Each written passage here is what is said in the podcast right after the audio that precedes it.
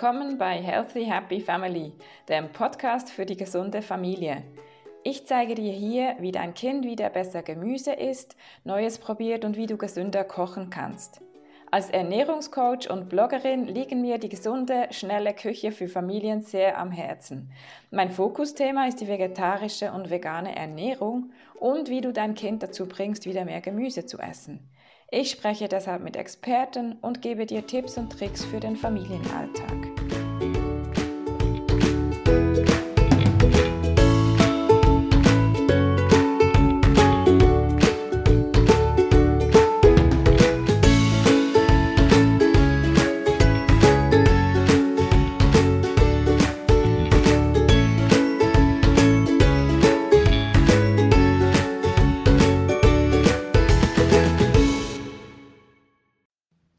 Podcast-Aufnahme ist ein Gespräch zwischen mir und Eva Grunwald. Du findest sie auf Instagram unter Wurzeln und Wachsen. Sie leitet Babykurse und Geschwisterkurse in Zürich und bedürfnisorientierte Familienbegleitung.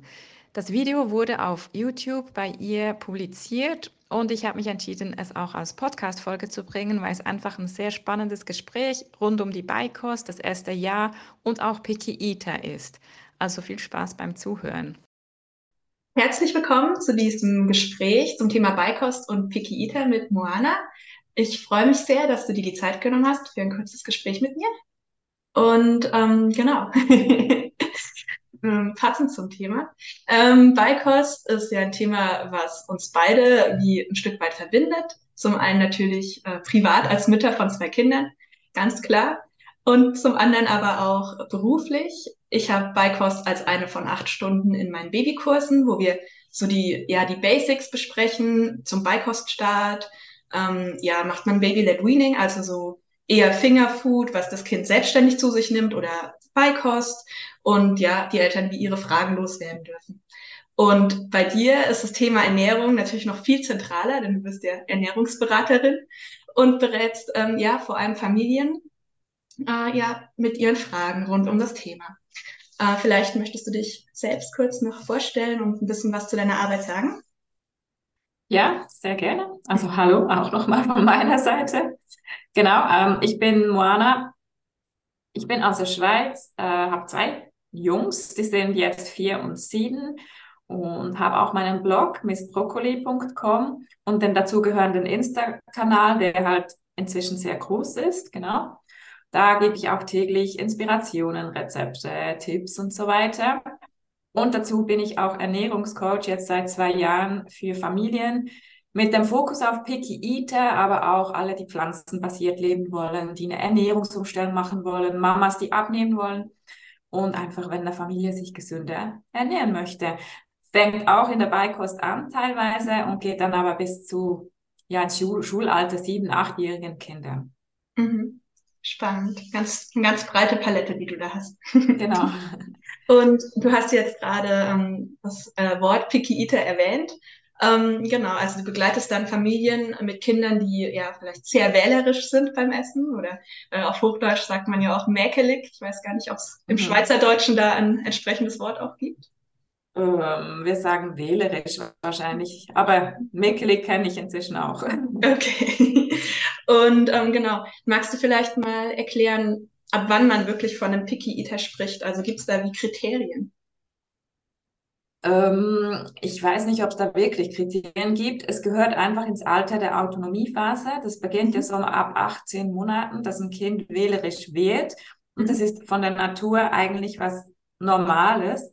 Ist auch in unseren Genen drin, dass wir halt vorsichtig werden, dass was Grünes drin sein könnte, was Giftiges, alles was bitter ist, wird dann abgelehnt und deshalb kommt oft das Gemüse halt zum Zuge, dass es abgelehnt wird und nicht so das Süße. Süßes ist meistens sehr beliebt, weil ja auch schon die Muttermilch sehr süß ist und mhm. ich glaube, man spricht einfach von wählerischer Phase und es gibt extreme wählerische Kinder. Mhm. Und da muss man dann auch mal aufpassen, wann es in dieses Extrem fällt, wenn wirklich ganze Lebensmittelgruppen zum Beispiel fehlen oder mhm. das Kind wirklich weniger als 10 oder 15 Lebensmittel isst, solche Dinge. Mhm. Also da schon so eine leichte, ähm, leichte Kriterien, damit man grob weiß, äh, ist mein Kind. Ja, genau. Und dass ein Kind aber einfach jetzt Brokkoli und Karotten vielleicht ablehnt, aber sonst mhm. schon noch zwei, drei Gemüse hat, ist dann unter normaler Wilhelmsche Phase und die sollte auch mhm. irgendwann wieder vorbeigehen. Mhm. Und wann geht die denn vorbei? also das ist auch ganz unterschiedlich. Man kann auch nicht sagen, bei allen Kindern ist es genau gleich und auch nicht bei allen Kindern genau gleich stark. Da sehe ich mhm. wirklich sehr große Unterschiede. Eigentlich sagt man, mit Ende der Autonomiephase sollte es besser werden. Ich habe zwar gerade gelernt, dass die Autonomiephase mit dem Alter von vier ja eigentlich zu Ende ist, so nach Theorie. Mhm. Bei meinem Sohn ist die noch lange nicht zu Ende und er ist jetzt viereinhalb.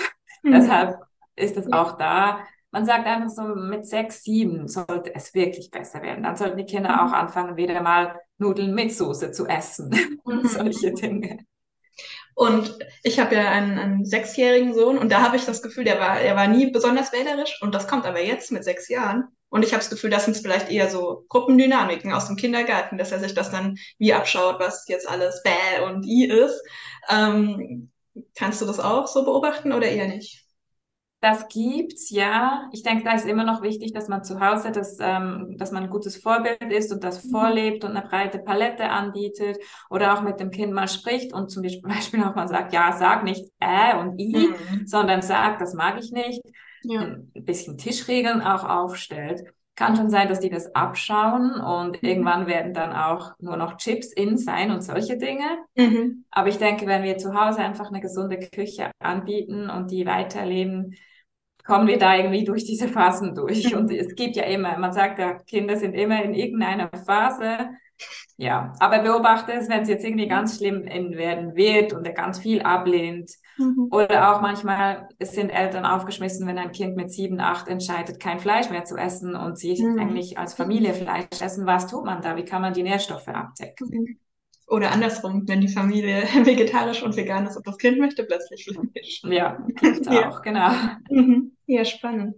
Und ähm, ich habe in meinen Babykursen aber auch immer wieder Eltern, die sich schon im Babyalter so ein bisschen Sorgen machen, dass das Kind wirklich sehr wenig Interesse an der Beikost hat und hauptsächlich noch wirklich stillen möchte. Also ich spreche jetzt schon von Babys, die trotzdem schon die Beikostreifezeichen haben, also jenseits der sechs Monate sind. Mhm. Ähm, Gibt es denn auch schon Picky Eater Babies?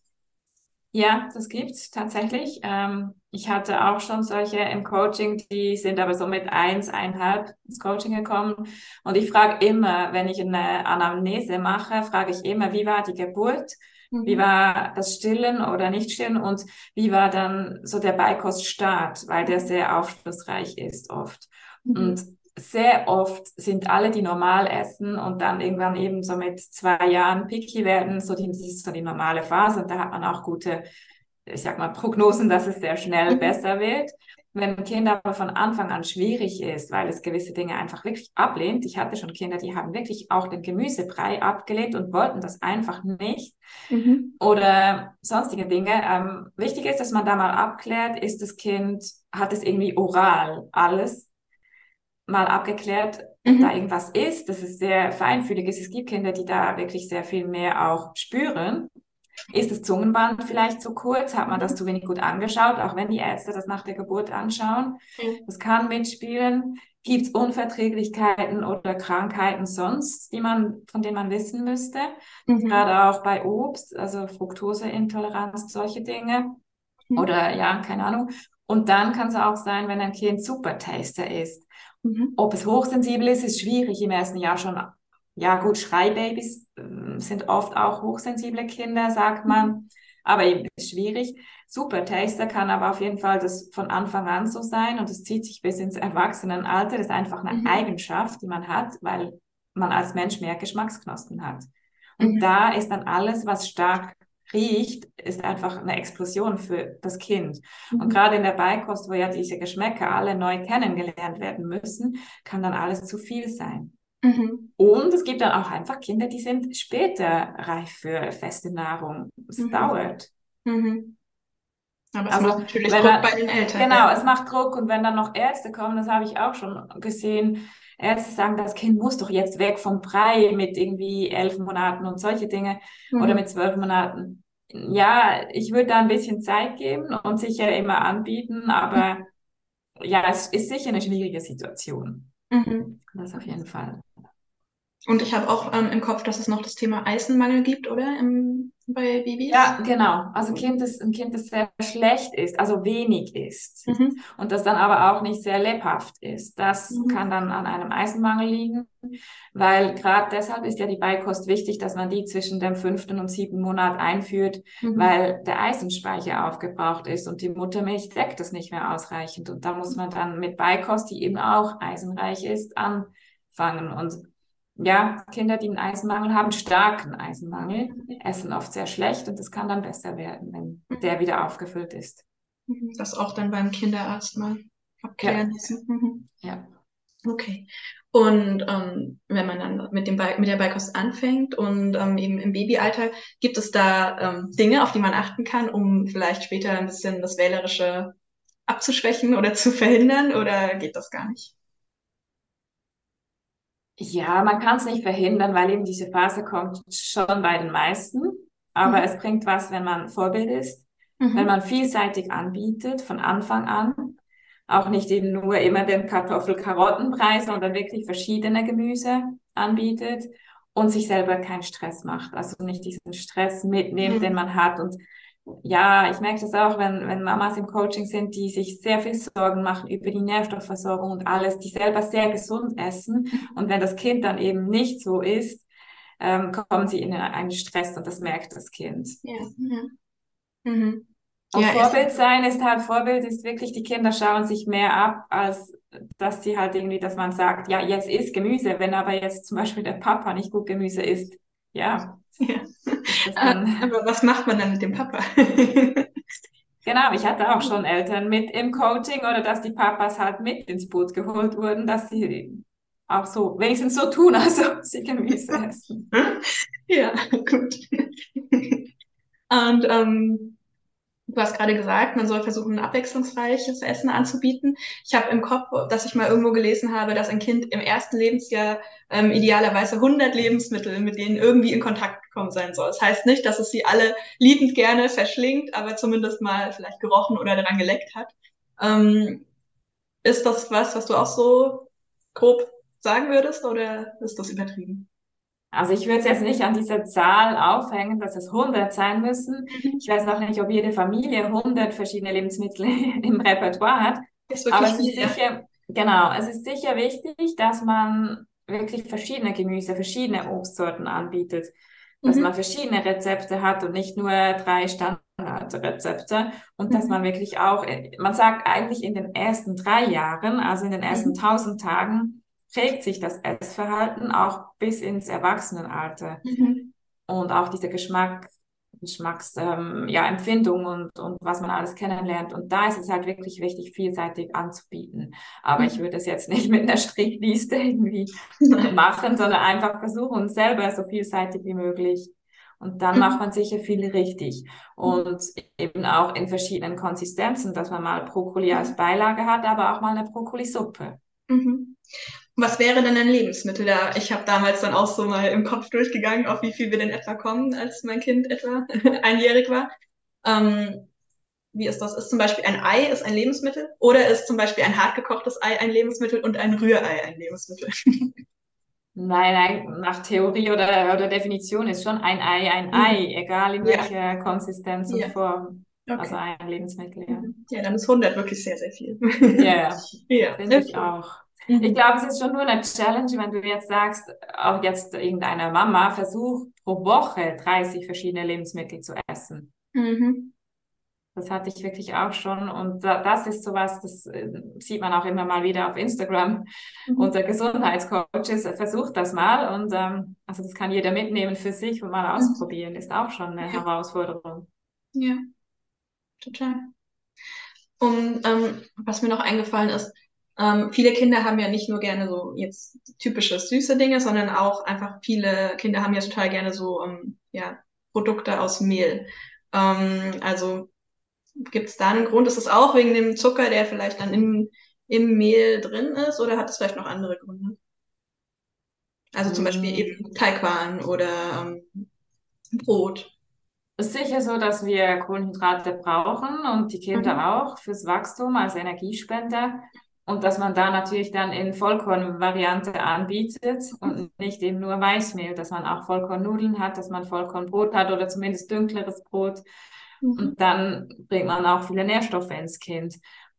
Ja, es ist sicher so, dass ein Kind eben auch Energie braucht. Und gerade mhm. im ersten Jahr wächst das Kind enorm. Mhm. Und dann natürlich immer noch. Und ähm, ich weiß gar nicht, warum das so ist. Wahrscheinlich Gemüse fällt weg, dann hat man noch die Kohlenhydrate. Proteine sind ja auch noch ein bisschen da, werden oft aber auch vergessen von den Familien, merke mhm. ich. Also hat man vor allem Pro äh, die Kohlenhydrate. Mhm. Und die machen Kohlenhydrate die am besten verfügbare Energie oder am schnellsten? Oder ist, wie ist das, wenn das verstoffwechselt wird? Also am schnellsten verfügbar ist etwas, das zuckrig ist mit Zucker. Okay. Mhm. Ja. okay. Und Vollkorn ist dann viel langsamer im Körper verarbeitet und verstoffwechselnd, aber eben bringt natürlich auch Energie, ja. Mhm. Okay. Um, ähm, und würdest du sagen, dass zum Beispiel Baby-led Weaning, dass das äh, wie auch eine Art wäre, um so, so einem ja, extrem picky Essverhalten vorzubeugen oder eigentlich auch nicht? Ähm, man sagt, oder ich habe schon mal eine Studie gelesen, die sagt, dass die weniger picky sind. Mhm kann sein oder daran liegen, dass die Kinder selber wählen können und selber auch ja, ihren äh, Geschmacksvorlieben nachgehen können und mhm. auch ein besseres Hungersättigungsgefühl haben als Kinder, die mit Brei gefüttert werden und die dann auch oder wo die Eltern nicht so auf die Sättigung achten und da wird einfach der Brei muss jetzt leer sein und wird ins Kind gebracht mhm. oder das. Mhm. Aber ich glaube nicht, dass ein, ein Baby-led Weaning Kind jetzt wie sagt man dem, gefeit ist vor, dass es picky wird. Also das nicht. Das nicht. Mhm. Ja. Das heißt, das habe ich jetzt gerade auch so ein bisschen rausgehört bei dir, es geht bei der Frage, ob äh, Baby-led Weaning oder Breikost gar nicht so sehr ums Was von beiden oder, sondern auch ums Wie, oder? Weil man kann als Eltern ja auch Brei so dem Kind darreichen, dass das irgendwo noch recht selbstbestimmt abläuft. Oder? Genau, man kann das auch, ich habe das gerade gelesen, auf Englisch, ich weiß den Begriff auf Deutsch gar nicht, eine Art bedürfnisorientierte Brei-Einführung, dass man eben dem Kind oder aufs Kind achtet, wann es es satt und da auch nicht mehr gibt, dass es selber wählen kann, wann es fertig ist, all diese Dinge. Und ja, und da gibt es natürlich auch viele Familien, die, die mischen, die mischen Brei mit Fingerfood. Mhm. Und das finde ich eigentlich, habe ich auch bei meinem zweiten Sohn so gemacht, finde ich den besten Weg, dass man einfach das Kind mitentscheiden lässt, dass mhm. es dass man seine Neugier fördert, gerade im ersten Jahr, weil eben die dann irgendwann schwindet. Mhm. Dass man nicht dogmatisch ist, oder? Sondern ja. Schaut, was möchte das Kind? Genau. War bei uns genauso beim zweiten Kind. ja. Und ähm, genau. Ein bisschen ein anderes Thema. Ähm, und das habe ich jetzt wirklich oft schon in meinen Kursen erlebt, dass viele Eltern Probleme haben mit dem ganzen Food Waste, der so übrig bleibt bei, ähm, ja, gerade beim Start vom Essen, aber es geht ja auch noch lange so weiter, dass ja. Kind entweder Dinge ähm, zu Boden wirft oder dass es sie vielleicht wieder ausspuckt oder gar nicht erst essen möchte. Hast du da vielleicht äh, einen ultimativen Tipp, wie, wie man damit umgehen kann, damit das nicht, damit man sich da nicht so ja verkrampft dabei? Ja, eigentlich zwei Tipps. Also sicher nicht, dass das Kind aufessen muss, das ist keine Lösung. Ja. Ähm, der erste Tipp ist, dass das Kind selber schöpfen kann und man da mithilft und es mhm. kleinere Mengen bekommt oder auch wenn es jetzt wirklich im ersten Jahr ist, dass man kleinere Mengen auf den Teller gibt und kleinere Breimengen hat und man einfach nachgeben könnte. Mhm. Weil alles, was natürlich schon mal mit einem Löffel, der im Mund war, verbunden ist, darf man natürlich nicht wieder aufwärmen und verwenden. Ähm, das ist mal Punkt eins. Und ähm, wenn man da mal was übrig hat, dass man das einfach wiederverwertet oder halt bei der nächsten Mahlzeit vielleicht nochmal anbietet. Mhm. Das kann man auf jeden Fall. Aber sicher, dass das Kind da selber ein bisschen sich schöpfen darf, wählen mhm. darf und man weniger auf den Teller gibt. Mhm. Kleine Portionen. Ja. Und ab wann geht das dann mit dem Schöpfen, weißt du das? Es kann so ab eins, eineinhalb vielleicht, aber man muss unterstützen. Mhm. Ja. ja. Und es ist wahrscheinlich auch wieder sehr unterschiedlich, wann das ja, dazu ja. bereit ist, gell? Mhm. Ja. Und wo wir schon gerade bei Tipps sind, hast du vielleicht zum Schluss noch wie so Top 3 Tipps, die du Eltern mitgeben möchtest, die gerade mit der Beikost anfangen, mit ihrem Baby? Ja, auf jeden Fall aufs Baby hören und einfach dem Baby das Tempo zulassen, dass das Baby bestimmt und nicht, dass man das Gefühl hat oder weil der Arzt das sagt oder das irgendwo steht, jetzt muss es doch einen ganzen Brei essen und nächste Woche muss es dann schon den zweiten bekommen, ähm, dass man da wirklich aufs Baby hört mhm. und so ein bisschen feinfühlig unterwegs ist, dann sich eben nicht stressen lassen, auch nicht von außen und von all den vielen Tipps, die es gibt mhm. im Internet und von allen im Umfeld. Es gibt ja manchmal so viele Tipps, jeder weiß es besser. Mhm. Also auf sich hören, auf seine Intuition, das finde ich hilft. Und Spaß haben, ausprobieren lassen, experimentieren lassen, egal ob es mhm. jetzt Brei oder BLW ist, wirklich einfach das beibehalten und mitnehmen, damit man das wirklich so weiterzieht, auch wenn das Kind dann drei, vier ist. Mhm. Ja, ja, das finde ich auch schön, weil Essen ist ja schon so viel mehr als nur satt werden, oder? Es ist ja auch was, genau. was man gemeinsam macht in der Familie und was genau. ein Lernfeld ja. ist für die Kinder. Mhm. Ja. Ja, schön. Danke dir. Und ähm, falls jetzt Eltern zuschauen, die äh, Unterstützung bräuchten beim Thema Ernährung, was hast du für Angebote und wie könnten sie dich erreichen? Genau, ich biete Coachings an für Picky Eater, also Kinder, die schlecht essen oder wenig Gemüse essen, kein Gemüse essen wo man das wirklich mal, also da habe ich so ein acht Wochen Picky Eater Programm, wo mhm. man das auch übt, analysiert, das Kind verstehen versucht und so weiter und auch den Stress vor allem rausnimmt. Mhm.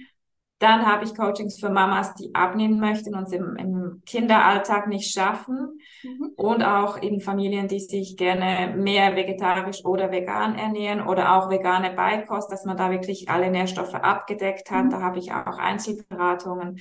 Und ähm, genau, biete das einfach so umfassend an. Mhm. Und man findet die Website www.healthyhappyfamily.ch im Internet. Mhm. Genau. Und natürlich meinen Blog. Mhm. Ähm, www.missbroccoli.com mit Instagram. Da findet man mich auch und kann mich auch anschreiben, wenn man mal eine Frage hat. Oh, super. Das ist super, danke. Und ähm, du hast jetzt ganz neu dein erstes Buch rausgebracht. Herzlichen Glückwunsch dazu. Danke. ähm, magst du dazu noch kurz was erzählen, was man in dem Buch finden kann? Genau, jetzt habe ich es gar nicht dabei. Ja. Ähm, es liegt unten auf dem Tisch, auf dem Wohnzimmertisch. Ja, das heißt Mama, ich will Brokkoli. Mhm. Ist ein Ratgeber verbunden mit einem Kochbuch. Etwa, mhm.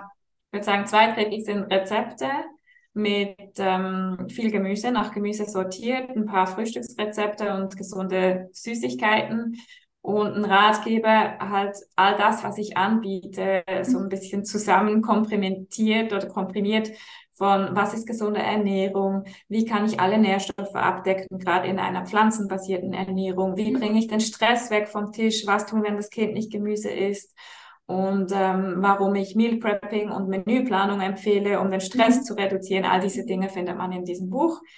Und ja, ähm, ist, glaube ich, ganz ein guter Ratgeber für alle, die sich für gesunde Ernährung mit Kindern und Familien interessieren. Klingt super und auch mega umfassend, muss ich mir auch mal besorgen. ja. Dann herzlichen Dank für das Gespräch und ja. Sehr gerne. Tschüss.